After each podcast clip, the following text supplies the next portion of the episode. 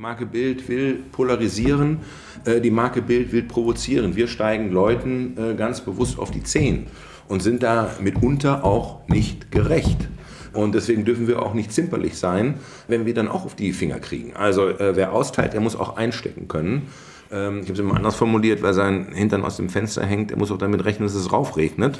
Und äh, da darf ich nicht empfindlich sein. Wenn ich da empfindlich bin, äh, wenn ich der beliebteste Chefredakteur Deutschlands sein wollte, dann bin ich falsch, wenn ich der Chefredakteur vom Bild bin. Das war aber auch nie mein Begehr, sondern ich wollte immer Chefredakteur der aufregendsten im wahrsten Sinne des Wortes aufregendsten Zeitung Deutschlands sein und das Bild ganz sicherlich.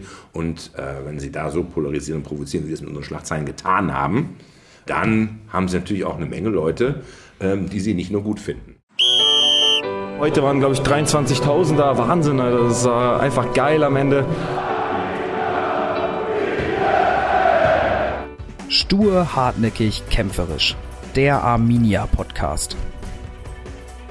Hallo, schön, dass du eingeschaltet hast. Mein Name ist Christian und ich möchte dir in regelmäßigen Abständen unsere Spieler, aber auch andere Personen aus dem Umfeld von Arminia vorstellen und mit ihnen über die wichtigen, aber auch die unwichtigen Dinge des Lebens sprechen. Mein heutiger Gast ist etwas ganz Besonderes, weil die heutige Folge eine etwas andere Farbe bekommt. Ich habe Kai Diekmann in Berlin besucht. Kai Diekmann ist in Bielefeld aufgewachsen, bezeichnet sich selbst als Ostwestfalen und war 16 Jahre lang Chef der Bild-Zeitung.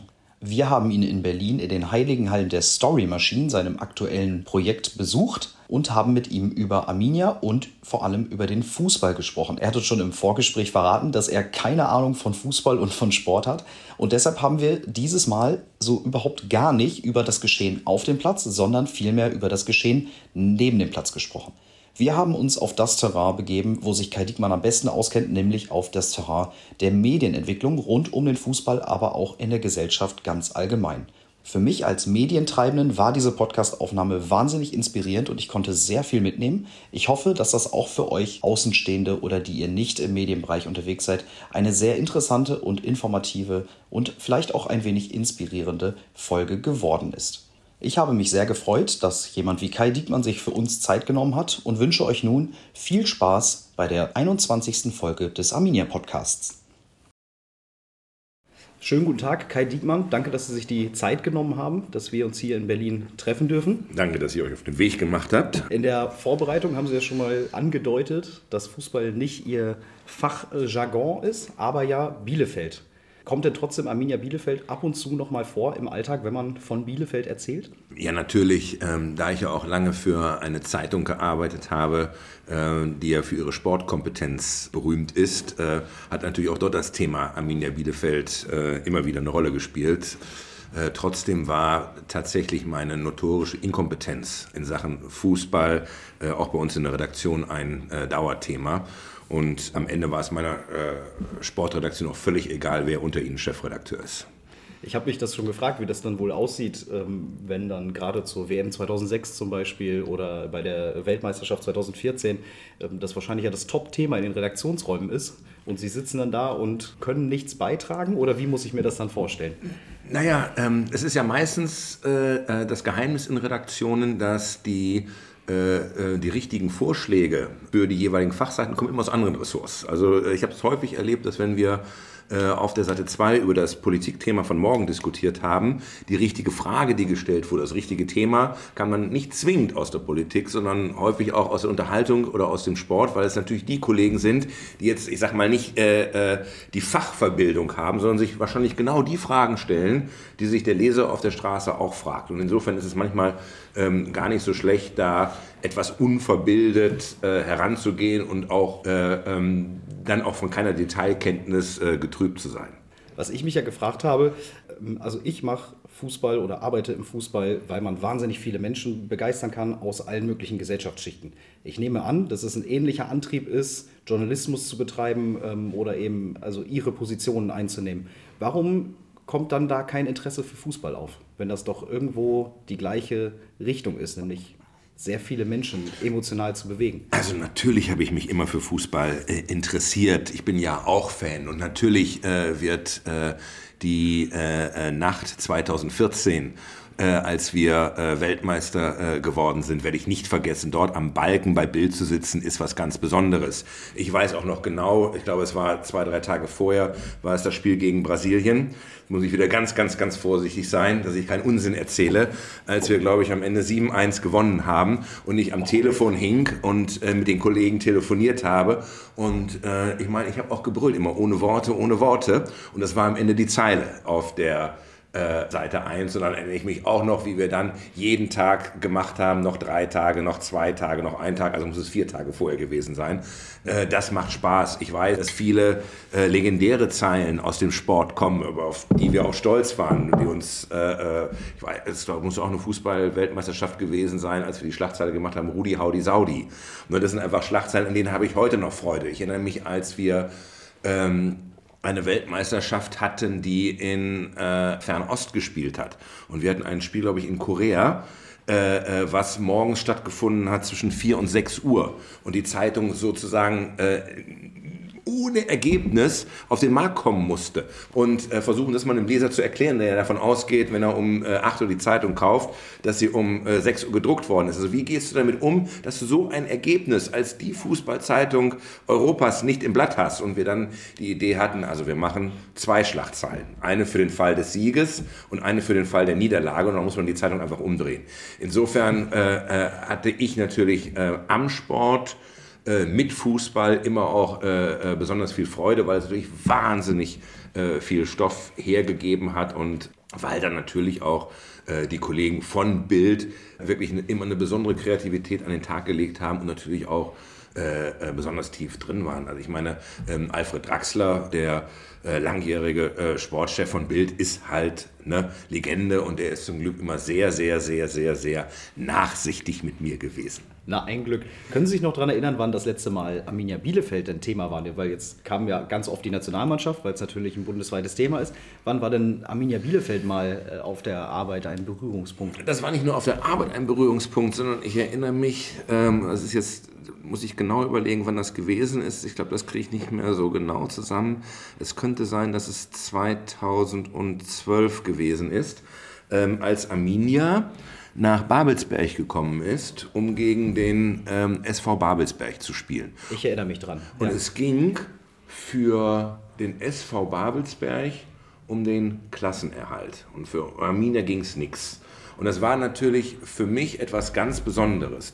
Äh, derjenige zu sein, der aus Bielefeld kommt, der jetzt in den neuen Bundesländern lebt, in Brandenburg, in der Hauptstadt und dann kommt Arminia Bielefeld in dieses äh, legendäre äh, Kalib-Knecht-Stadion und spielt dort. Und da bin ich hingegangen und habe mir das Spiel äh, live angeguckt und das war ein legendäres Spiel, weil ja in der 90. Minute, in der 90. Minute mit einem Freistoß der Treffer erzielt wurde, der dann den Klassenerhalt, glaube ich, äh, von äh, SV Babelsberg garantiert hat. Oder war es andersrum? Hat Amina den Boah, Treffer erzielt? Ich weiß nur, dass es eben diesen, es gab nur einen Treffer. Ja, und es war kurz Der war in der 90. Ja. Minute. Das war ein äh, Freistoß, der eigentlich von dort keine Chance hatte. Und äh, worunter ich natürlich immer sehr äh, gelitten habe, es gab keine Wiederholung, in der ich es hätte gucken können. Aber es war insofern ein eindrucksvolles Erlebnis. Und wann äh, waren Sie das letzte Mal in Bielefeld, in der Schüko Arena?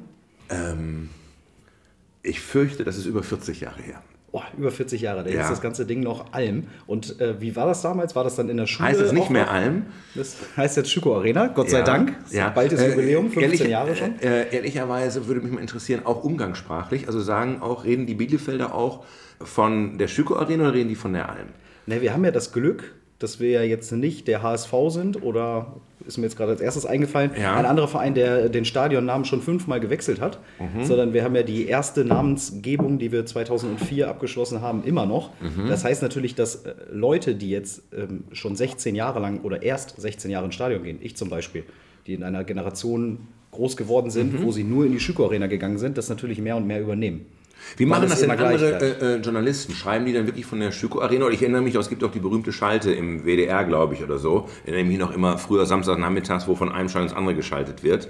Äh, wird da auf die Alm geschaltet oder in die Schüko Arena? Da ich ja immer im Stadion sitze, kann ich das jetzt gar nicht beantworten. Und das schon seit Jahren. Ja. Ich habe keine Ahnung, das was die dann im Radio sagen. Das ja. würde mich jetzt auch mal interessieren. Das ist wie so viele Sachen. Wenn man immer im Stadion ist, dann bekommt man viele Sachen drumherum nicht mit. Ja, und das Westfalen-Bad Bielefeld und die Nordwestfälische schreiben die über die Alm oder schreiben die über Schüko Arena?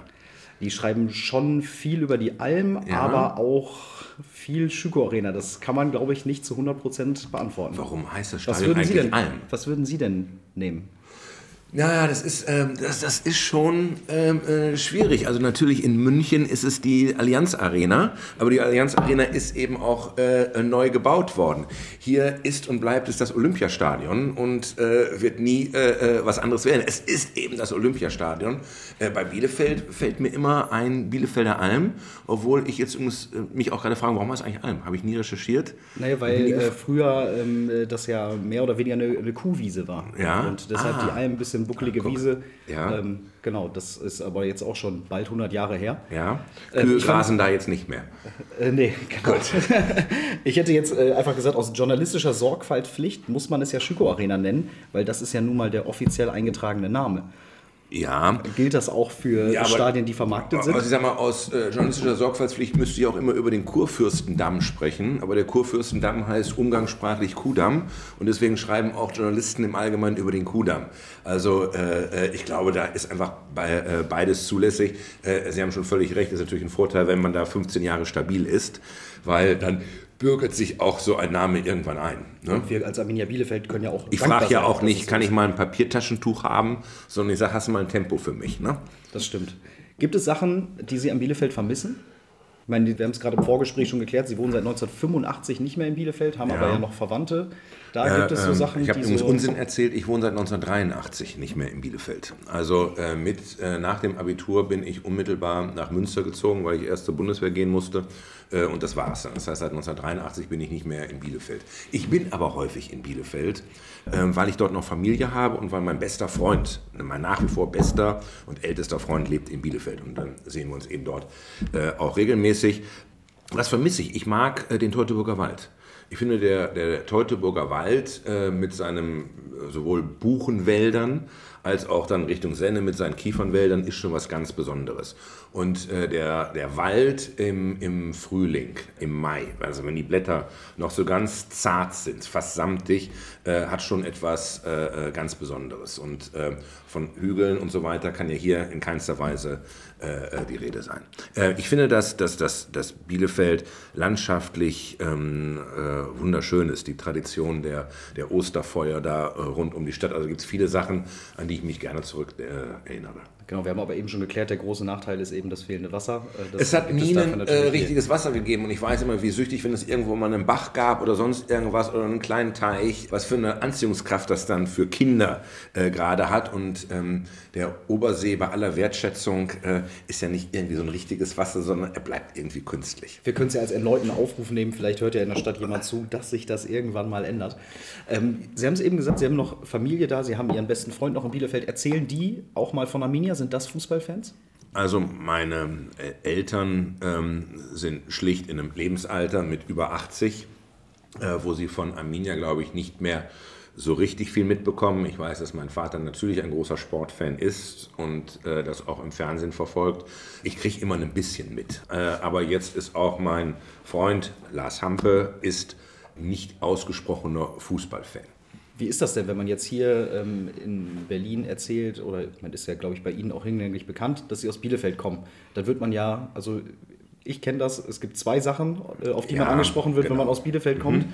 Äh, einerseits natürlich, dass es das Ganze nicht gibt und das zweite ist dann Arminia Bielefeld. Ja. Und äh, wie ist das, wenn man jetzt auf Arminia Bielefeld angesprochen wird? Ähm, wie sehr können Sie dann mitreden oder ist dann ganz schnell ein Themenwechsel angesagt? Also, ähm, Und wird man im letzten Jahr häufiger auf Arminia angesprochen? Würde mich natürlich auch interessieren, weil es ja sportlich gerade recht erfolgreich ist. Also ich habe jetzt auch mitbekommen, ne? also völlig blind bin ich ja auch nicht, dass es im Moment ganz gut läuft und dass es hübsch wäre, wenn es weiter so laufen würde. Irgendwann wieder richtige Bundesliga wäre halt schon ganz toll. Äh, und äh, natürlich gibt es immer so Zeiten, wenn dann ähm, Arminia, Klammer auf, dann mal richtig weit oben gespielt hat, auch in meiner Bildzeit, ist man natürlich stolz und findet das großartig und dass da äh, mit den Großen mitgespielt wird, das ist klasse. Ähm, ich meine mich zu erinnern, dass als ich meinen ersten Sohn bekam, 2004, äh, dass der von meinem Sportchef, jener berühmte Alfred Draxler seinerzeit bei Arminia angemeldet worden ist. Das fand mein Sohn später nicht so komplett witzig. Ich weiß gar nicht, ob er heute noch Mitglied ist, aber auf jeden Fall ist er seinerzeit angemeldet worden. Das bekam er dann auch zur äh, Geburt äh, geschenkt. Das andere ist, Bielefeld gibt es gar nicht. Ich finde, das hat neulich Bielefeld super reagiert. Das wäre jetzt meine äh, Anschlussfrage gewesen. Ja, mit dem, mit dem Wettbewerb. Der Witz ist ja jetzt auch schon ein bisschen sehr alt mit dem Wettbewerb neulich, finde ich, das war ein fantastischer Konter. Äh, ich glaube, es kam aus dem Marketing ne, der Stadt Bielefeld. Das war einfach großartig und hat ja, muss man wirklich sagen, war ja nicht nur ein Social-Media-Erfolg, sondern hat dann ja auch in den in den klassischen Medien eine richtige tolle Resonanz gefunden. Wir treffen uns ja hier in den äh, heiligen Räumen von Story Machine, mhm. Ihrem äh, neuen Projekt. Das ist so eine typische Geschichte, die auch hierher kommen könnte, oder? Also grundsätzlich die, die Idee dieser Geschichte. Richtig. Also da muss man einfach sagen, das ist eine, eine klasse Idee, das ist ähm, eine Idee, die Spaß macht und die zeigt dann eben auch, was für ein Potenzial Social Media hat. Und deswegen sitzen wir hier auch zusammen und machen auch einen äh, Podcast, weil wir eben feststellen müssen, dass ganz viel von dem, was früher klassische Medien äh, gewesen sind, heute äh, in Social Media stattfindet. Ähm, da gibt es immer eine Zahl, äh, die ich gerne nenne, der meistgesehene deutsche Fernsehsender, ist das ZDF, die Nummer 1. Wie groß, glauben Sie, ist der Anteil der Zuschauer unter 20 Jahren beim ZDF? Von der Gesamtzuschauerzahl ja. des ZDF? Unter 20 Jahren. Ähm, boah, da es ja kaum Sendungen gibt, jetzt muss ich gerade überlegen, wann ich ZDF gucke und ich bin ja schon nicht mehr unter 20 dann würde ich mal sagen, der befindet sich äh, 3 bis 5 Prozent. 0,8 Prozent. 0,8. Zuschauer ei, unter ei, 30, 3 Prozent. Aber nur, wenn Sie Fußball mitrechnen. Ne, Fußball wird ja von den öffentlich-rechtlichen Fernsehern als Information gewertet. Wenn Sie Fußball rausrechnen, Live-Fußball, äh, ist der Anteil junger Zuschauer unter 20 nicht mehr messbar. Und das zeigt, was dort für ein Paradigmenwechsel äh, stattgefunden hat. Ähm, die, wenn wir über die Millennials reden, Klammer auf, die ja auch keine Teenager mehr sind, sondern die in diesem Jahr 40 Jahre alt werden, äh, wir reden also über fast zwei Generationen, die treffen wir eben nicht mehr physisch in der Nähe eines Kiosks, weil sie Druckerzeugnisse kaufen, das ist Unsinn, das ist Quatsch, und äh, sie suchen auch nicht mehr gezielt Webseiten auf, sondern die werden medial sozialisiert auf den, auf den Plattformen wie Facebook, wie äh, TikTok, wie Snapchat und bekommen dort ihre Informationen. Und deswegen ist es halt eben auch wichtig, wenn ich ein Unternehmen bin, was eine Botschaft hat, wenn ich ein Medium bin, dort zu sein, wo meine Kunden sind, eben auf diesen Plattformen. Und das ist ein Stück weit die Idee hier auch hinter Story Machine. Jetzt äh, machen wir ja gerade dieses Interview A, natürlich für den mhm. Podcast, mhm. und B, ja, aber auch für ein Stadionmagazin, das ja. wir rausbringen. Wir sind jetzt von der klassischen, äh, von dem klassischen Stadionheft, was zu äh, jedem Spiel rauskommt, sind wir jetzt gewandelt auf ein kleines Flugblättchen und haben eben jetzt dieses Magazin, was halbjährlich rauskommt. Sind wir denn damit überhaupt noch up to date? Ähm, ich glaube, äh, in Deutschland müssen wir immer noch beides machen. Also wenn man sich das anguckt, äh, die Entwicklung in Amerika, dann stellen wir fest, dass es inzwischen ganze Großstädte gibt, die, in denen es keine Zeitung mehr gibt. Das ist in Deutschland noch anders. In Deutschland hatten wir im Übrigen eine Vielfalt an Zeitungen und Zeitschriften wie in keinem anderen Land der Welt. Also ich meine, bis hinunter in jedes Dorf gab es im Zweifelsfall zwei Lokalzeitungen, die um die Gunst der Leser gestritten haben. Jetzt haben wir eine andere Demografie als beispielsweise die Amerikaner. Es gibt ganz viel von meiner Sorte, äh, nämlich von denen, die 1964 geboren sind. Ich sage immer, ich bin der meiste Deutsche. Es gibt von keinem anderen Jahrgang so viele von denen, äh, die 1964 geboren sind. Und wir sind halt mit bestimmten Medien aufgewachsen. Also wir, äh, und, und ein bestimmter Medienkonsum geht ihnen auch in Fleisch und Blut über, wird Teil ihrer DNA. Äh, das heißt, ich verabschiede mich so, nicht so schnell von meiner Gewohnheit, etwas auf Papier zu lesen. Deswegen glaube ich, ist es in Deutschland nach wie vor wichtig, weil wir eben nicht die Tannenbaum-Demografie der Amerikaner oder andere Länder haben, sondern diese umgekehrte Demografie, ähm, dass wir hier tatsächlich noch beides machen müssen. Wenn ich die junge Generation erreichen will, dann muss ich auf Social Media sein. Wenn ich dort nicht bin, dann kommuniziere ich an der jungen Generation vorbei. Und wie gesagt, jung meine ich unter 40 genau, bis unter 40. 40. Das ist ein relativer äh, Begriff. Für mich gehört zum Beispiel am Sonntag tatsächlich noch das haptische Erlebnis von Papier dazu. Ne? Also die Welt am Sonntag, die lese ich gerne auf Papier, weil es auch ein Stück weit äh, Lebensgefühl ist. Wenn Sie mit diesem, mit diesem Habit, mit dieser Gewohnheit nicht aufwachsen, dann fehlt Ihnen das auch überhaupt nicht. Das muss man eben auch verstehen. Also bei uns ist neulich mal andersrum. Ich habe vier Kinder. Und wenn Sie Netflix und Apple TV zu Hause haben, dann findet lineares TV, also Programm TV, ZDF, ARD nicht mehr statt. Und zwar nicht weniger, sondern findet überhaupt nicht mehr statt. Mit Ausnahme übrigens von Live-Fußball. Genau, Live hätte ich jetzt auch gesagt. Live-Fußball ist immer die, die, wirklich die einzige Ausnahme. Ja. Bei uns ist neulich das WLAN ausgefallen. Da rief mich meine Jüngste an und sagte, Papa, ich bin voll das Opfer. Ich muss jetzt sogar Fernsehen gucken. Und zwar das, was die wollen, dass ich schaue. Das heißt, für diese Generation ist die Vorstellung, äh, an ein Programmschema gebunden zu sein, bestimmte Inhalte zu bestimmten Zeiten abrufen zu können, eine völlig absurde Vorstellung. So ähnlich wie es für Sie absurd wäre, wenn Sie jetzt gleich nach Bielefeld zurückfahren, das in einer Dreitagesreise planen zu müssen, weil Sie mit der Postkutsche reisen. Und das muss man verstehen, diesen, diesen, äh, diesen Strömungsabriss innerhalb der Generation. Ich weiß nicht, ob Ihnen der Name Tschernojobatai was sagt. Guck Ihnen nicht, das ist so lustig, aber äh, äh, genau, der Kommunikationschef, äh, um das hier eben unseren Hörern äh, bildlich zu machen, unser Kommunikationschef sitzt hier neben mir, der nickt fleißig. Genau, jetzt erzähle ich die Geschichte und Sie werden sie nicht verstehen und dann erzähle ich Ihnen auch gleich, warum Sie sie nicht verstehen. Sherry Jobatai macht einmal im Jahr eine Veranstaltung für Abiturienten. Ne? In einem Zelt irgendwo in Nürnberg, 4000 Schüler, Abi, was jetzt? Hat er im letzten Jahr gemacht und danach ging er durchs Zelt und dann kamen vier Jungs auf ihn zu und sagten, Mensch, Alter, du bist cool, du solltest zum Fernsehen gehen. Ne? Daraufhin, hey, hey, hey, sagt er, cool, bin ich. Er sagt, ey, cool, was denn, Pro 7 äh, oder RTL? Sagt er, nee, ZDF. Großes Rätselraten und nach einer Schrecksekunde sagt einer von denen, Mensch, ich glaube, das schaut meine Mutter. Diese Anekdote habe ich neulich auch an einer Universität erzählt. Und die haben genauso komisch geguckt wie Sie jetzt, weil die natürlich auch viel zu jung waren, um den Gag zu verstehen. Weil das natürlich jemand ist, ein, ein, ein Fernsehmoderator aus unserer Zeit, den wir alle selbstverständlich kennen, wo ich aber den Gag schon bei jüngeren Leuten nicht mehr machen kann. Dafür kann ich ihre äh, Tochter sehr nachvollziehen, denn bei uns ist auch gestern das Internet ausgefallen und ich wohne in einer Achter-WG und das war das erste Mal seit anderthalb Monaten, dass wir uns alle acht, glaube ich, gesehen haben auf einmal. da war die Küche auf einmal wieder voll. Genau. Wir machen ja, also brauche ich erstmal, glaube ich, äh, keine Angst haben, dass sich das Magazin nicht verkauft, weil ähm, Sie, genau, in, in, Analyse war, haben, man braucht noch beides. Richtig. Ne? Also ich glaube, wenn Sie, wenn Sie äh, äh, gleichermaßen die Generation erreichen wollen, ist in, ist, ähm, ist in Deutschland, sind auch Printprodukte immer noch wichtig, so ein lineares Fernsehen immer noch wichtig. Deswegen ist eben auch äh, der Rückgang der Auflagen oder das, das Zeitungssterben nicht so dramatisch wie in anderen Ländern. Jetzt machen wir ja gerade einen Podcast. Wie sieht es damit aus? Ich hatte immer so das Gefühl, wir sind schon drei Jahre zu spät dran. Ähm, nein. Was ist Ihr nein, Gefühl? Nein, nein, nein, also das dauert bei uns ja alles etwas länger. Ne? Also ähm, können die, die meisten technologischen Innovationen, die dann aus dem Silicon Valley oder aus New York zu uns kommen, machen den Umweg über UK und sind nur nach drei Jahren bei uns. Äh, und dann kommen sie aber auch, dann meistens kommen sie auch mit Macht. Ähm, schauen Sie sich das an, ähm, die Netflix-Serie House of Cards äh, war in den USA 2012 bereits ein Blockbuster. Ne? Und es hat dann nochmal äh, noch sechs Jahre gedauert, bis Netflix dann auch wirklich zu uns in dem Sinne gekommen ist, dass es hier äh, ein großer Erfolg äh, geworden ist.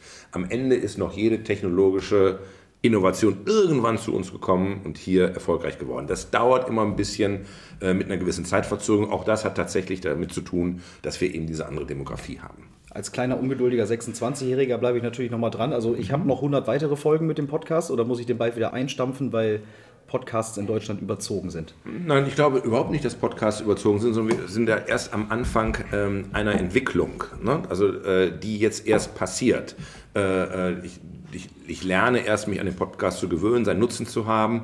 Die äh, werbetreibende Industrie hat, glaube ich, Podcast noch nicht so richtig begriffen. Äh, das Potenzial, was da drin steckt. Wir sind noch nicht vermarktet, um ja. das hier schon mal direkt. Ja, genau. nein, nein, das meine ich eben tatsächlich. Da ist schon ja. viel drin. Aber ich habe es mir zum Beispiel zur Angewohnheit gemacht, dass ich, wenn ich morgens aus Potsdam nach, Bielef äh, nach, nach Berlin reinfahre, äh, dass ich den Podcast von Gabo Steingart höre. Meine Frau, bevor sie laufen geht, eine Stunde sucht sich immer Podcasts, von denen sie weiß, die sie dann hören möchte. Also, ähm, das, steht, das ist am Anfang einer Entwicklung und ich bin fest davon überzeugt, dass das Podcast auch eine ganz selbstverständliche, etablierte Form äh, der Kommunikation wird. Ich möchte nochmal ein bisschen zurück auf den Sport kommen, weil wir jetzt gerade schon so ein bisschen die Medienproduktionen angerissen haben. Wie sehr verfolgen Sie den Sport oder Sportvereine in der Form, wie sie sich medial präsentieren? Und was kann der deutsche Sport, natürlich explizit Fußball, aber natürlich auch grundsätzlich ähm, und mit Sport vielleicht auch weit gegriffen, was können Firmen, die im Sport zu tun haben, wie können die sich noch weiterentwickeln? Was fehlt in Deutschland noch? In welche Richtung geht der Trend, in die sich Vereine ähm, oder eben andere rund um das Thema Sport entwickeln müssen? Naja, zunächst einmal eine ganz wichtige Erkenntnis aus dem Paradigmenwechsel in der Mediennutzung, dass ich heute nicht mehr auf die klassischen Medien angewiesen bin, wenn ich mein Publikum erreichen will. Früher brauchte ich einen Fernsehsender, früher brauchte ich äh, eine Druckerei oder eine Radiostation, um mein Publikum ansprechen zu können. Ich war darauf angewiesen, dass mir äh, der Chefredakteur von Bild, dass, der, äh, äh, äh dass die Sportschau, wie auch immer, mir den Raum, die Zeit und den Platz gibt, damit ich mich präsentieren kann. Das, was früher Druckerei oder Fernsehsender gewesen sind, ist heute Twitter und ist Facebook Live äh, oder YouTube, whatever. Das ist eine Riesenchance, wenn man es beherrscht und wenn man es richtig macht. Äh, wie immer ist es die dunkle Seite der Macht, die das zuerst erkannt hat. Ne? Macht niemand erfolgreicher als Donald Trump, der auf Twitter, glaube ich, 66 Millionen Follower hat, mehr als äh, der größte Fernsehsender des Landes, CNN und die größte Zeitung des Landes. Äh, wer es in Deutschland zum Beispiel schon immer von Anfang an so gemacht hat, sind Bundesliga-Vereine allen voran Bayern München. Bayern München hat sehr früh begriffen, also was für ein Potenzial dort liegt und äh, dass es Sinn macht, durchaus seine eigenen Medien zu produzieren und sein eigenes Publikum zu bedienen. Ähm, aus journalistischer Sicht ist das höchst unerfreulich. Ne? Und äh, ich sage auch immer, in einer Welt, in der sich jeder selber inszenieren kann, wird natürlich die, die unabhängige Überprüfung durch Journalisten immer wichtiger. Das heißt, Social Media macht Journalismus nicht überflüssig, sondern, äh, überflüssig, sondern sogar noch notwendiger. Aber es liegt natürlich für jeden Verein, äh, für jedes Unternehmen eine riesige Chance darin, sein eigener Publisher zu sein, seine eigenen Inhalte, seine eigenen Botschaften verbreiten zu können. Ähm, das ist allerdings ein Handwerk. Es ist ein, genauso ein Handwerk wie Corporate Communications oder wie Marketing, was man beherrschen muss. Also, äh, ich erlebe es häufig, dass wir auch in, große Unternehmen, in DAX-Unternehmen kommen, äh, die dann üblicherweise auf der Kommunikationsseite 50 bis 70 Mitarbeiter haben und dann stolz sagen, und Social Media machen wir auch die beiden dort drüben halbtags. Ähm, das ist nicht das, was Social Media ist. Und welche Power Social Media hat, das erleben wir ja inzwischen nahezu tagtäglich. Und es sind nicht mehr zuallererst die klassischen Medien, aus denen Geschichten kommen und Themen kommen, die dann das Land bewegen, sondern es ist Social Media. Äh, nehmen wir aktuell den Fall WDR Omagate. Äh, meine Oma ist eine alte Umweltsau. Das ist ein Social-Media-Thema gewesen. Dort ist es hergekommen, dort ist es groß geworden, bis dann irgendwann die erste Zeitung überhaupt äh, darüber berichtet hat und, und es dann nochmal groß gemacht hat. Nehmen wir den Fall Rezo. Rezo ist ein rein digitales Phänomen gewesen auf YouTube, das dann irgendwann äh, in die klassischen Medien übergeschwappt ist, die sich dann dort bedienen müssen, aber glaube ich am Ende so viel Views äh, äh, generiert hat wie kein anderes Video im vergangenen Jahr äh, auf YouTube. Das heißt, da ist eine ungeheure Power da liegt eine ungeheure Chance drin. Allerdings muss man es professionell können. Ähm, Social Media sorgt ja auch dafür, die digitale Welt, dass ich so viel mehr Kontaktpunkte zum Kunden habe als jemals zuvor. Also ähm, um auf das Beispiel Bild zurückzukommen. Also wie habe ich in der analogen Bild, äh, in der analogen Welt Bild wahrgenommen? Ja, frühestens wahrscheinlich, wenn ich irgendwo als Lehrling äh, äh, ähm, am Arbeitsplatz war, äh, beziehungsweise dann bei der Bundeswehr. Ne? Früher gab's, vorher gab es keine Kontaktpunkte mit Bild, weil Bild ist keine Zeitung, die nach Hause geliefert wird, sondern vor allem am Arbeitsplatz gelesen wurde. Naja, Heute haben wir die Chance, potenzielle User, potenzielle Leser schon viel früher abzuholen, indem wir Inhalte auf Snapchat channeln, indem wir auf TikTok sind, indem wir auch dort zum Beispiel mit unserer Sportberichterstattung und einer sehr breiten Berichterstattung, die eben sich nicht nur auf Fußball konzentriert, sondern wir sind ja dort in der Lage, auch sehr spezifisch auch amerikanischen Basketballsport, für den früher nie Platz war, in der Bildzeitung äh, breit zu berichten und so äh, ein sehr breites Publikum für unsere Themen, für unsere Marke zu interessieren. In der digitalen Welt, um es anders zu formulieren, kannst du dem Kunden nicht entkommen, ist aber eben auch eine Riesenchance. Wir haben eben, oder Sie haben es eben schon kurz angerissen, dass natürlich dadurch, dass wir unseren eigenen Content produzieren und dass wir unsere eigenen Formate haben, wir dem Journalismus natürlich auch was wegnehmen. Und ähm, dass viele journalistische, ähm, nicht nur Verlage, Zeitungen, sondern auch andere Formate ein bisschen wegsterben, ist ja auch eine Folge dessen. Gerade im Sport, weil wir ja auch im Sport den Journalisten ein bisschen als Vereine die Themen wegnehmen. Aber wie wichtig ist denn im Sport guter Journalismus? Sie sind ja sehr in, in der Politik verankert gewesen. Da kann ich es nachvollziehen. Mhm. Das gute Journalismus halte ich für unabdingbar. Ist ja das im Sport auch? Selbstverständlich. Und warum war oder warum war die Berichterstattung von Bild insbesondere was den Bundesliga-Fußball angeht, so exzellent, weil wir da wahnsinnig investiert haben.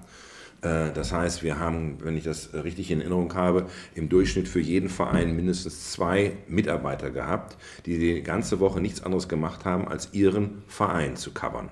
Und wenn es dann am Wochenende zu einer Begegnung kam, waren vier Reporter von Bild auf dem Platz. Das führt dazu zu einer intimen Kenntnis und eben auch ähm, dazu, dass wir in der Lage waren, kompetent und unabhängig zu berichten. Und ich halte das für wahnsinnig wichtig. Das, das, trifft übrigens jeden Bereich, nicht nur die Politik, nicht nur den Sport. Es geht auch um Unterhaltungsthemen, ähm, dass ich dort gute Journalisten brauche, die unabhängig berichten. Die Herausforderung für den Journalismus aktuell ist nicht so sehr das Fehlen von Themen. Ich sage ja, die Notwendigkeit wird größer. In einer Welt, in der sich jeder inszenieren kann, brauche ich diese unabhängigen Instanzen, die die Inszenierung überprüfen. Stimmt denn das, was der Trump da von sich gibt? Äh, äh stimmt denn das, was äh, der Bayern-Spieler dort im Interview mit dem eigenen Bayern-TV erzählt? Ne? Ich sage immer, wenn ich mit mir selber Interviews machen würde, ne, wären die auch viel besser und netter, weil ich wüsste genau, welche Fragen ich mir stelle. Ne, Herr Diekmann, wo haben Sie all Ihre guten Ideen? Ne? Und nicht irgendwelche äh, Quatschfragen, die ich 16 Jahre lang vom Spiegel beantworten musste. Ne? Ja. Äh, aber in einer Welt, in der ich äh, mich so präsentiere, wie ich mir das wünsche, ich mich so zeigen kann, ist es wichtig, dass wir unabhängigen Journalismus haben, der diese äh, Inszenierung überprüft. Die große Herausforderung ist, wie sieht das Businessmodell aus? Das ist ja das große Problem, was entstanden ist mit der Digitalisierung, dass damit die Art und Weise, wie sich Medien klassischer in der Vergangenheit finanziert haben, sehr schwierig geworden ist. Womit verdient eine Zeitung Geld? Zum einen mit dem physischen Verkauf der Zeitung und zum anderen mit dem Vermarkten der Reichweite. Anzeigen. Das erste hat sich in einer Welt, die digitalisiert ist. Digitalisierung ist ja nichts anderes als Entmaterialisierung. Ne? Aus, aus Physis wird Bits und Bytes. Informationen sind jederzeit an jedem Ort verfügbar. Kann ich mit dem Verkauf von bedrucktem Papier kein Geld mehr verdienen? Erstens. Zweitens, das Vermarkten von Reichweite machen natürlich die in digitalen Medien tausendmal besser, als es mit einer Zeitung kann. Da habe ich ja irrsinnige Streuverluste. Ne, ich erreiche halt jeden, auch denjenigen, den ich möglicherweise mit meinem Produkt niemals ansprechen kann und ansprechen werde. Und muss trotzdem dafür bezahlen. Insofern ist das Geschäftsmodell extremst unter Druck geraten und das wird die große Herausforderung sein für Medien. Wie finanzieren wir auf Dauer äh, unabhängigen Journalismus, der so dringend notwendig ist. Verfolgen Sie noch die Medienlandschaft in Bielefeld? Westfalenblatt, äh, Neue Westfälische? Sie waren ja selbst beim Westfalenblatt mal. Ähm, ja, natürlich tue ich das. Also ähm, ähm, sowohl das Westfalenblatt, bei dem ich tatsächlich äh, angefangen habe, äh, als äh, freie Mitarbeiter, natürlich auch die Neue Westfälische. Wann immer ich Kollegen treffe, äh, frage ich sie nach der Auflage. Das tut mir dann in der Seele weh wenn ich höre, wo die aktuellen Auflagen sind und wo die mal gewesen sind. Das muss man auch sagen. In der Vergangenheit war das Herausgeben einer Lokalzeitung eine Lizenz zum Gelddrucken. Ne? Und ähm, tatsächlich haben zu viele Zeitungen, vor allem zu viele Regionalzeitungen, ich nenne das immer den iPhone-Moment verpasst. Ne? Also den Moment, wo sie sich hätten neu erfinden müssen. Warum? Weil dieses Geschäftsmodell Zeitung so lange, so gut funktioniert hat. Und es kommt halt immer dieser Moment, wo ich bereit sein muss, im Zusammenhang mit Digitalisierung, wo ich bereit sein muss, mein scheinbar noch funktionierendes Geschäftsmodell ins Risiko zu stellen und den Niedergang zu beschleunigen, um überhaupt ein digitales Geschäftsmodell in der Zukunft zu haben. Konkret für Zeitungen heißt das, dass wir beispielsweise uns entschieden haben, ja, wir bauen radikal das digitale Angebot aus. Wir machen die Inhalte attraktiver, wir machen sie einfach zugänglicher, wir machen sie reichhaltiger. Und das hat natürlich dann in der Folge den Gang zum Kiosk überflüssig gemacht. Ne? Zum einen muss ich am Kiosk immer teures Geld dafür zahlen, zum anderen ist das scheiße, morgens um 6.30 Uhr rauszugehen, wenn es draußen regnet, schneit und stürmt und ich gleichzeitig die Inhalte auf meinem Laptop haben kann. Das hat dazu geführt, dass unsere, der Niedergang der Auflage beschleunigt worden ist. Äh, wir haben also ein. Also wir reden immer noch von der Bild, nur. Ja, also aber es gilt eigentlich für jede Zeit. Wissen, aber genau. Es ja. gilt für jede Zeit. Wir haben ein existierendes Geschäftsmodell, den Niedergang eines existierenden Geschäftsmodells bewusst beschleunigt, um gleichzeitig digitales Geschäft aufzubauen, bevor das jemand anderes tut. Weil das ist das große Learning, deswegen ist es immer so schön, wir sprachen vorhin darüber, dass manche Entwicklungen oder die meisten Entwicklungen erst zeitverzögert zu uns kommen. Das heißt, Sie können in Amerika ziemlich genau studieren, was passiert. Und Sie haben auch im, äh, in der äh, amerikanischen Medienindustrie genau sehen können, wie viele falsch reagiert haben. Nämlich gesagt haben, bin doch nicht bescheuert und stellen meine Inhalte kostenlos ins Netz ähm, ich verdiene mit dem Verkauf der Zeitung ordentlich Geld, mit dem Verkauf äh, der Zeitung entweder über Werbung oder über den Verkauf der Zeitung. Was ist passiert?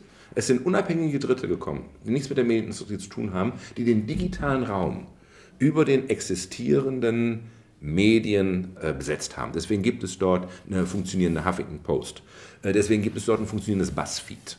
Und da sind wir, muss man sagen, wirklich in Deutschland schneller gewesen. Das haben wir begriffen. Und zu sagen, hey, bevor das hier bei uns entsteht und die uns das alles abgreifen, müssen wir uns selber digitalisieren, müssen wir den Raum, den es über uns gibt, den müssen wir besetzen und überlassen diesen Raum niemanden anders. Wenn wir nochmal auf Bielefeld gucken, ja. NW Westfalenblatt, was machen die gut, was machen die schlecht, wenn Sie da mal drauf gucken? Ist das vielleicht auch gefährlich, wenn dann so eine Stadt irgendwann nur noch äh, eine Zeitung als Monopol hat? Also natürlich ist es immer schön, zwei Zeitungen zu haben. Ne? Äh, das Westfalenblatt, ich fand immer, es war ein Ehrentitel der Bayer Kurier des Nordens, ne? gegen die äh, Neue Westfälische ich sehe, ohne jetzt über Westfalen und Neuwestfälische im Einzelnen reden zu wollen, sehe ich eigentlich eine Riesenchance für äh, Lokal- und Regionaljournalismus sich erfolgreich zu digitalisieren. Weil ich, wenn ich mich begreife, dass in einer ähm, globalisierten Welt ist nichts für mich wichtiger als das, was um mich herum passiert. Das ist in unserer Psychologie ja schon immer so gewesen. Also das überfahrene Eichhörnchen in unserer Auffahrt ist für meine Kinder relevanter als die äh, fünf toten Giraffen irgendwo im Busch von Australien. Das ist das Gesprächsthema. Das ist Teil unserer menschlichen Natur. Da können wir gar nicht anders. Wenn ich jetzt das Beispiel Potsdam nehme, wer kennt sich in Potsdam am allerbesten aus? Die Potsdamer neuesten Nachrichten. Die wissen, äh, was aus dem Hotel Mercure wird. Die wissen, was die nächste Ausstellung im, im Barberini ist. Die können mir erzählen, wann das Restaurant von Günter Jauch aufmacht und wie es dort aussieht und wie es dort schmeckt. Das interessiert mich, weil das ist mein analoger Lebenszusammenhang. Und auch in einer digitalisierten Welt bleibe ich ein analoges Wesen, was in einem analogen Kontext lebt. Deswegen sind für mich diese Informationen so überaus relevant und so überaus wichtig. Und deswegen freue ich mich immer, wenn ich äh, auch die Zeitung aus, äh, die physische Zeitung sehe und die haben einen Aufmacher, als Potsdamer Neueste Nachrichten, der sich nicht mit Donald Trump beschäftigt, der sich nicht mit dem Irak beschäftigt, der sich nicht mit Niedrigzinsen beschäftigt, sondern der sich mit einem Potsdamer Thema beschäftigt, weil da spreche ich Ihnen jede Kompetenz zu.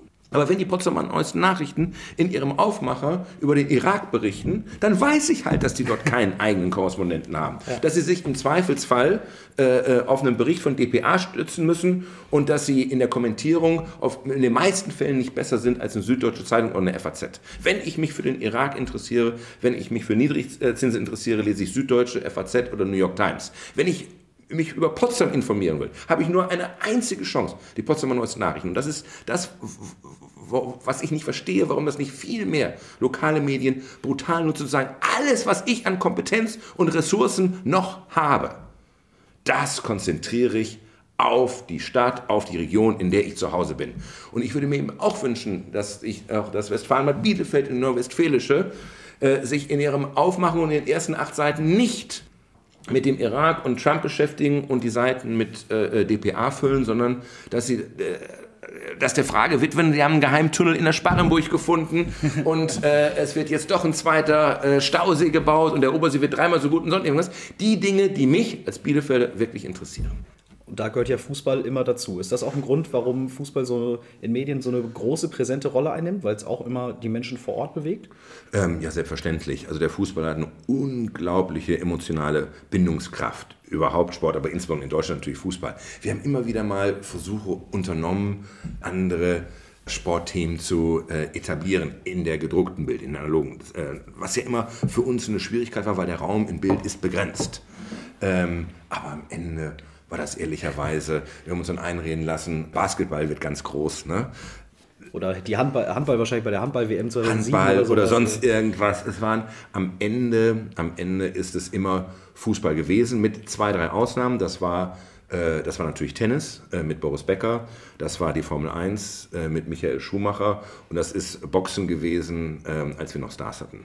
Aber auch das relativ kurzzeitige Phänomene, aber an ja. Fußball an das, was der Fußball ausmacht und auch wie der Fußball oder Fußballschlagzeilen am Ende Auflage bewegt haben. Also wenn Sie wirklich eine Auflagenbewegung gesehen haben, hat das häufig mit Fußball zu tun gehabt. Und gräbt sich der Fußball gerade sein eigenes Grab, dadurch, dass er ähm, so ein bisschen den Kontakt zu der Fanbasis, die ins Stadion geht, verliert nach und nach, dass er sich immer mehr durchkommerzialisiert?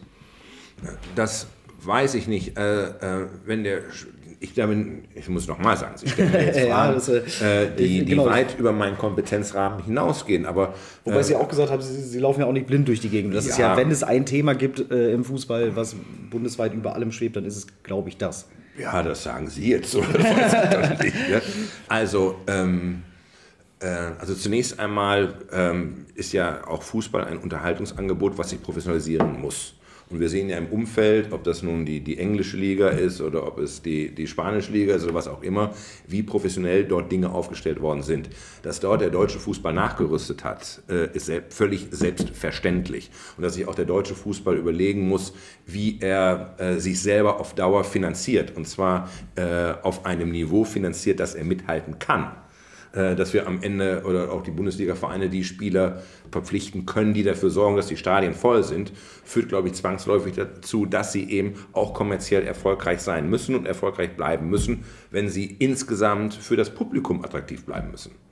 Ich möchte noch mal einen ganz kurzen Break machen, aber im Sport noch mal bleiben. Sie haben ja mal die Biografie von Helmut Kohl geschrieben. Das ist nicht ganz richtig. Nicht ganz richtig. Nein, äh, ich habe ähm, nur. Äh, Sie haben nur Wikipedia, Wikipedia gelesen. Das ist immer genau. äh, äh, und ich habe mir sehr früh äh, zur Regel gemacht, zu sagen, äh, ich korrigiere da überhaupt nichts, weil es gibt mir dann immer die Möglichkeit, darauf hinzuweisen, dass vieles von dem, was da steht, Unsinn ist. Ich habe nicht die Biografie geschrieben, sondern ich habe ähm, Helmut Kohl seiner Zeit, das war Anfang der 90er Jahre, ich bin viel mit ihm gereist. Äh, ich war stellvertretender Chefredakteur von Bild und habe ihn auf Reisen begleitet und habe äh, ähm, gesagt, ich habe aber kein Interesse daran, mich anschließend in irgendwelche Pressekonferenzen zu setzen und zu sagen, wir haben jetzt mit Tansania äh, einen Kooperationsrahmenvertrag über irgendetwas geschrieben. Das interessiert meine Leser nicht, sondern ich würde gerne die Fragen beantworten, äh, die mir meine Freunde stellen, wenn ich von Reisen mit ihnen zurückkomme. Ne? Äh, wie ist der so? Ne? Äh, wie ist das, wenn der da mit, äh, mit an Bord schläft und esst ihr gemeinsam und so weiter und so fort. Das heißt, ich muss sie hautnah erleben.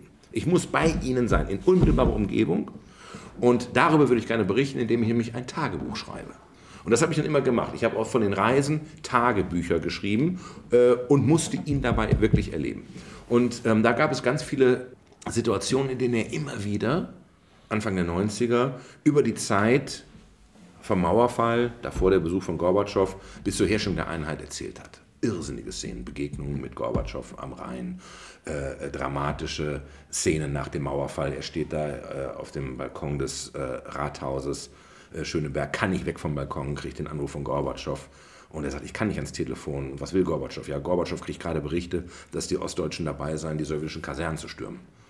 Ähm, also der KGB versuchte Gorbatschow dazu zu bewegen, äh, den Befehl zu geben, auszurücken, ne? Platz des himmlischen Friedens äh, anzustellen. Und äh, Kohl dann gesagt hat, richtet ihm aus, er hat mein Wort, es geht um ein Fest des Wiedersehens und nicht am Tag der Abrechnung. Und das hat er immer erzählt und dann haben gesagt, aber das darfst du nicht schreiben. So, aber ich habe es zumindest aufgeschrieben. Ja. Äh, und dann gab es äh, 94, 95 äh, mal eine Gelegenheit, wo ich mit ihm darüber gesprochen habe, nachdem die ersten Bücher auf den Markt kamen, Condoleezza Rice und andere, die darüber geschrieben haben, dass wenn er als Kanzler der Einheit die Deutungshoheit über diese Zeit behalten will, dass wir mal seine Sicht der Dinge schildern müssen. Und das habe ich dann gemeinsam mit einem Kollegen gemacht, Dr. Ralf Georg Reuth, Historiker, der war, hat früher bei der FAZ gearbeitet, ich bin dann zu Bild geholt, hat beeindruckende Bücher in der Vergangenheit geschrieben und äh, wir haben dann Helmut Kohl überredet, dass wir seine Sicht der Ereignisse aus dem Sommer 89, das war der berühmte Besuch von Gorbatschow am Rhein, wo die beiden dann am, da gesessen haben und äh, das erste Mal über das Thema auch Einheit gesprochen haben. Und, und Helmut Kohl ja, auf den Fluss gezeigt hat und gesagt, so wie, dieser, wie sie dieses Wasser nicht stauen können. Das Wasser immer seinen Weg zum Meer findet. Ne? So wird die deutsche Einheit eines Tages kommen. Und Gorbatschow ihm nicht widersprochen hat. Äh, bis zum Tag der Wiedervereinigung, den 3. Oktober 1990, haben wir das Buch gemeinsam mit ihm geschrieben. Wo ich jetzt zu meiner Anschlussfrage komme, die ich eigentlich stellen ja, wollte. Oh Gibt es eine Person aus dem Sport, am liebsten natürlich Fußball, aber ich nehme auch den Sport allgemein, wo Sie sagen, die ist so interessant, da würde ich sowas gern auch nochmal machen? Also natürlich gibt es äh, faszinierende äh, Figuren im, im Sport, insbesondere im, im Fußball. Also ich habe natürlich auch viele kennengelernt und auch näher kennengelernt und die mich auch sehr beeindruckt haben. Also jemand, der, äh, den ich wirklich bewundere, wirklich bewundere, ist Franz Beckenbauer. und den ich auch häufig äh, getroffen habe. Da bin ich auch, ähm, es gab immer diesen Franz Beckenbauer Gipfel, glaube ich, in, was in Kitzbühel. Äh, bin ich mir nicht so genau, da bin ich äh, regelmäßig auch äh, ähm, gewesen. Ähm, natürlich Michael Schumacher. Äh, Michael Schumacher, der seinerzeit, als wir den Tsunami hatten und Bild eine große Hilfsaktion gestartet hat, uns 10 Millionen, 10 Millionen Euro gegeben hat. Ich finde, ich fand Boris Becker immer sehr spannend. Äh, Im Fußball mag ich wahnsinnig gerne, mit dem ich mich äh, äh, lange Zeit auch gestritten habe, oder, oder, die Zeitung hat sich mit ihm gestritten, Jens Lehmann. Ähm, den mag ich persönlich wahnsinnig gerne, finde ich einen ganz, ganz, ganz tollen Typen. Mein lieber Nachbar ist übrigens äh, Jens Tott. Ah, ja. Äh, in äh, Potsdam, über den ich natürlich auch immer noch einen Bezug zum Fußball habe. Also es gibt im Sport ganz viele faszinierende Leute. natürlich eine Steffi Graf, aber das sind ja alles äh, vergangene Persönlichkeiten. Gibt es im aktuellen, im aktiven äh, Sport jetzt gerade? Äh, Jens Todd wäre jetzt noch aktuell, aber.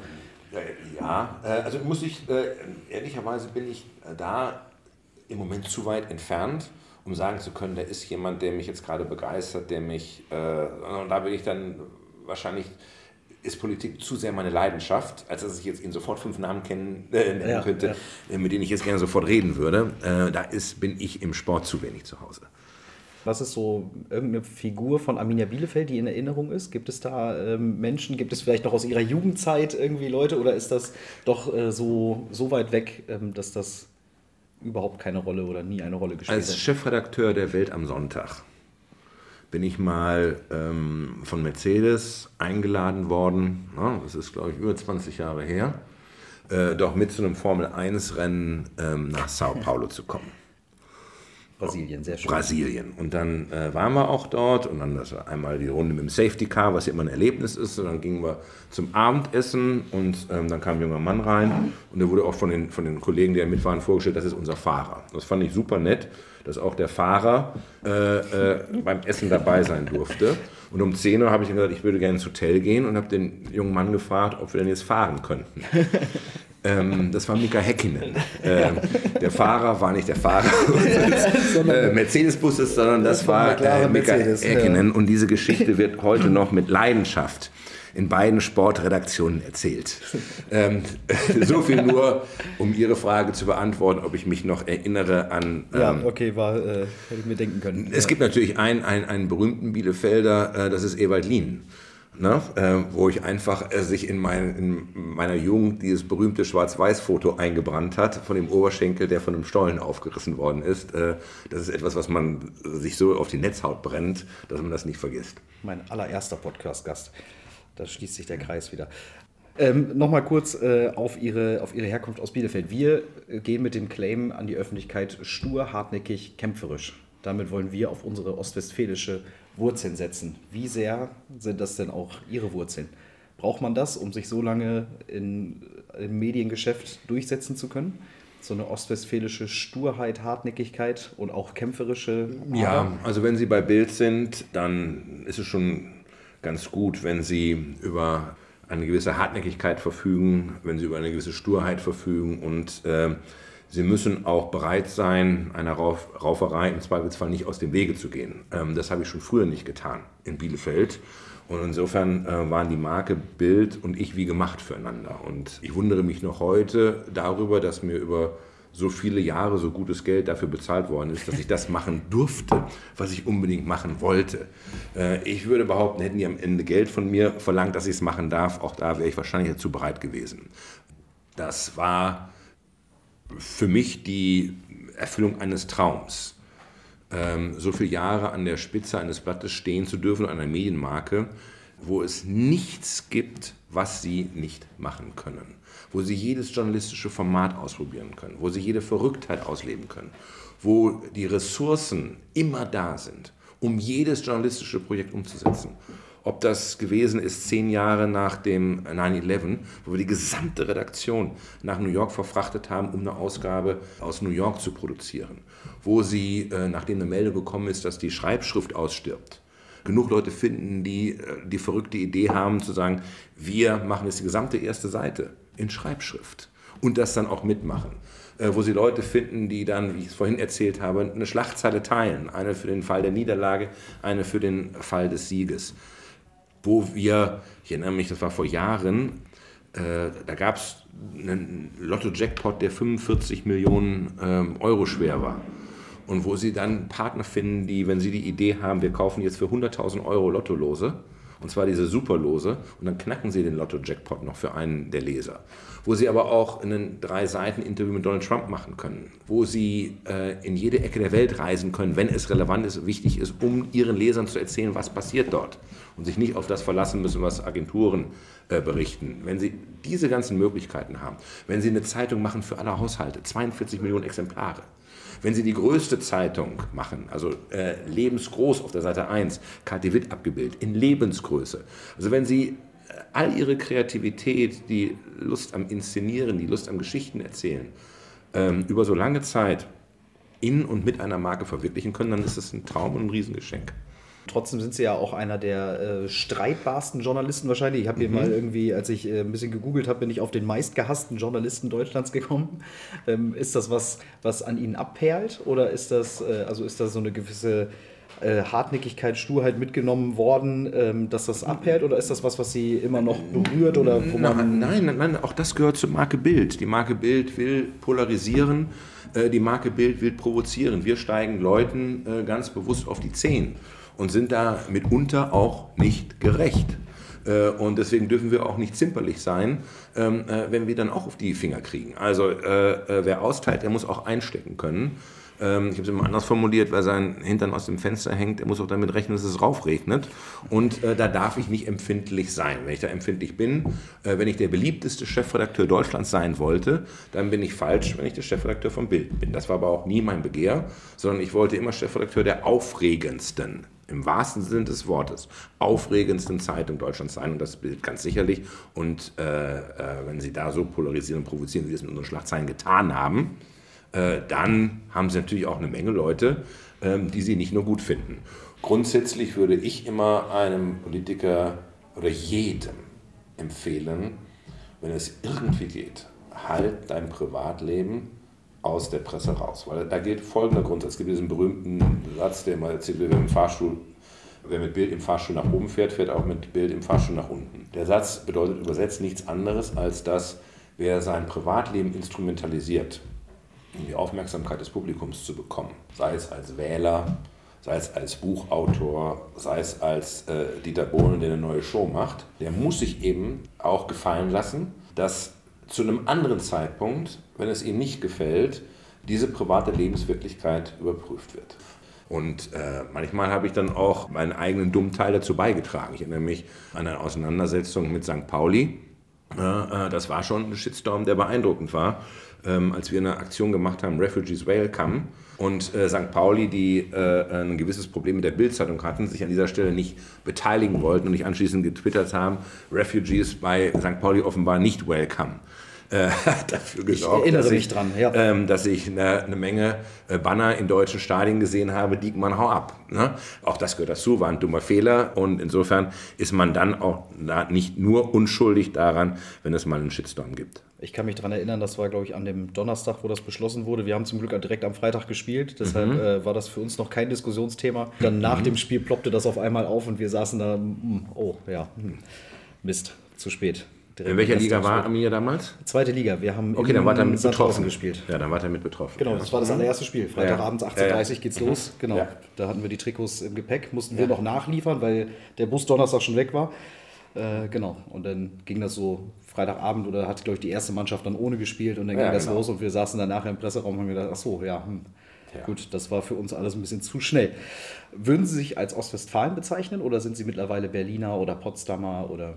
Nein, also ähm, äh, zunächst einmal muss ich ja immer noch erwähnen, dass ich nicht in Bielefeld geboren bin, sondern in Ravensburg am Bodensee. Mein Vater aber Bielefelder ist und ich dann sehr schnell dann von Ravensburg am Bodensee verfrachtet wurde als Knips nach Bielefeld und bin dort aufgewachsen im Bielefelder Süden in Brackwede. Und ich bin sehr stolz darauf, ähm, äh, diese ostwestfälischen Wurzeln dann am Ende äh, doch zu haben. Und ich glaube, ich bin immer wieder, äh, äh ich bin Ostwestfale geblieben zumindest beobachtet das meine Frau, äh, äh, die von der Küste kommt. Und wenn es um Sturheit geht und wenn es um mangelnde Empathie geht und andere Dinge, dann sagt sie, meine Güte, du Ostwestfale. Sehr schön. Wenn im Sommer wenn, man weiß es ja nicht, sollte es uns gelingen, dass wir in die Bundesliga aufsteigen, mhm. ist das was, was Sie freut oder sind Sie so weit vom Sport weg, dass es nein, Sie kalt lässt? Nein, das lässt mich natürlich überhaupt nicht kalt und äh, darüber äh, freue ich mich. Ich glaube, ich habe auch einen nicht nur ein T-Shirt von Arminia Bielefeld, ich habe das Cappy von Arminia Bielefeld. Also äh, da bin ich dann doch so sehr Lokalpatriot, dass ich mich darüber freue und es natürlich auch spannend äh, finde, Arminia spielen zu sehen, möglicherweise dann eben auch in Berlin. Sehr schön, das freut mich. Dann möchte ich nochmal abschließend für die Zeit danken. Oh, ich werde noch fotografiert für Klar. den, für den äh, Twitter-Kanal. Ich genau. habe äh, hab heute noch ein halbes Jahr Twitter durchgeforscht. Ich war etwas enttäuscht, dass sich die Recherche nicht gelohnt hat, weil in dem letzten halben Jahr bei Twitter Kai Diekmann leider nicht ein einziger Sporttweet dabei war oh. und ich äh, keine Inspiration für den Podcast gewinnen konnte. Es war trotzdem, trotzdem sehr schön. Da muss ich gleich auch noch ein Foto machen. Ich habe auch noch einen privaten ja, Twitter-Account, der muss auch gepflegt werden. Ja, herzlichen Dank. Ich freue mich, dass wir hier in Berlin zu Gast sein dürfen. Und, äh, ich bedanke mich. Ja, denke dann im Mai an Sie, wenn es dann soweit ist. Danke. Dankeschön.